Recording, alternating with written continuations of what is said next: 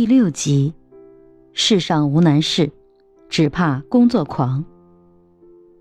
任何一个双手插在口袋里的人，都爬不上成功的梯子。只有那些热爱自己的事业，对自己所追求的目标全身心的投入的人，才会获得人生的成功。就像稻盛和夫所说：“如果你全身心投入工作，那么不管面临多大的困难，神一定会帮助你。”事情一定能够成功。年轻时的稻盛和夫，为了达到把京瓷打造成世界级的优秀企业这个目的，不懈的努力工作。可以说，正是他废寝忘食的付出了，才有今天的成功。稻盛和夫用自己的实际行动，赋予了勤奋工作的价值和意义。他知道，专心致志的工作所带来的结果。不仅能够让人获得成就感，还可以奠定做人的基础，锻炼自己的人格。因此，他能在工作中始终保持着积极的心态和愉快的心情。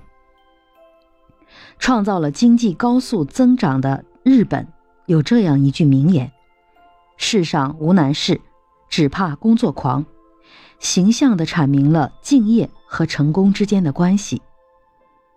敬业往往意味着对事业的投入，意味着承受常人所不能承受的痛苦，意味着长时间的艰苦劳动，意味着可以接受前进中任何障碍的挑战。敬业还必须全身心的投入到事业中去。只有那些热爱自己的事业，对自己所追求的目标全身心投入的人，才会获得人生的成功。著名的女指挥家张培玉就是这样一位全身投入音乐之中的成功者。然而，也正是敬业的精神，这样的习惯造就了她本身。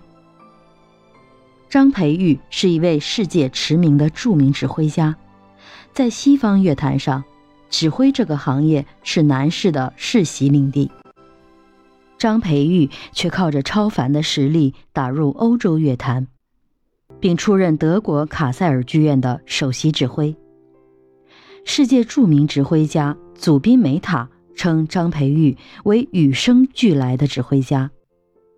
他说：“我认为他在音乐上有无限量的才华和能力，并有足够的音乐经验，足以领导一个高水准的乐团。”指挥家小泽征尔、马泽尔罗林也极其称赞他很有才华。张培玉极其敬业，他的敬业精神是出了名的。他曾创下一个月内指挥三场高水平的音乐会的记录，也曾在不到半年内指挥过八场演出。《人民音乐》的杂志形容他像一架上满发条的钟，在不停地转着、走着。张培玉对乐队要求以严格而闻名，但他最苛刻的。还是自己。他有一种为了艺术可以不顾一切的精神。青年时代的张培玉只是台湾省的一名乡村女教师，她因调教有方，率团三次夺取台湾中部小学合唱比赛冠军，因而小有名气。一次演出前，她摔伤了，医生嘱咐她必须静养，她却坚持的打了石膏。参加排练和演出。一位观看演出的台湾教育学评委目睹此景，深为感动，极力的为他申请赴奥地利留学的奖学金，使他实现了到音乐之国求学的夙愿。张培玉的敬业不仅为他赢得了走向音乐事业的重要机遇，也是他取得事业成功的根本。在北京指挥贝多芬专场音乐会之前，他突然生病了，大家都担心他是否会推迟演出。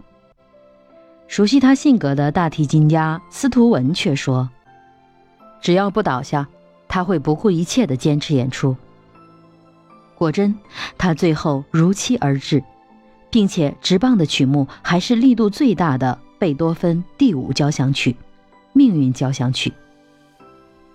一个月后，在指挥另一场演出时，上台前他一直头疼，吃了几片止疼药，他就又出现在指挥台上。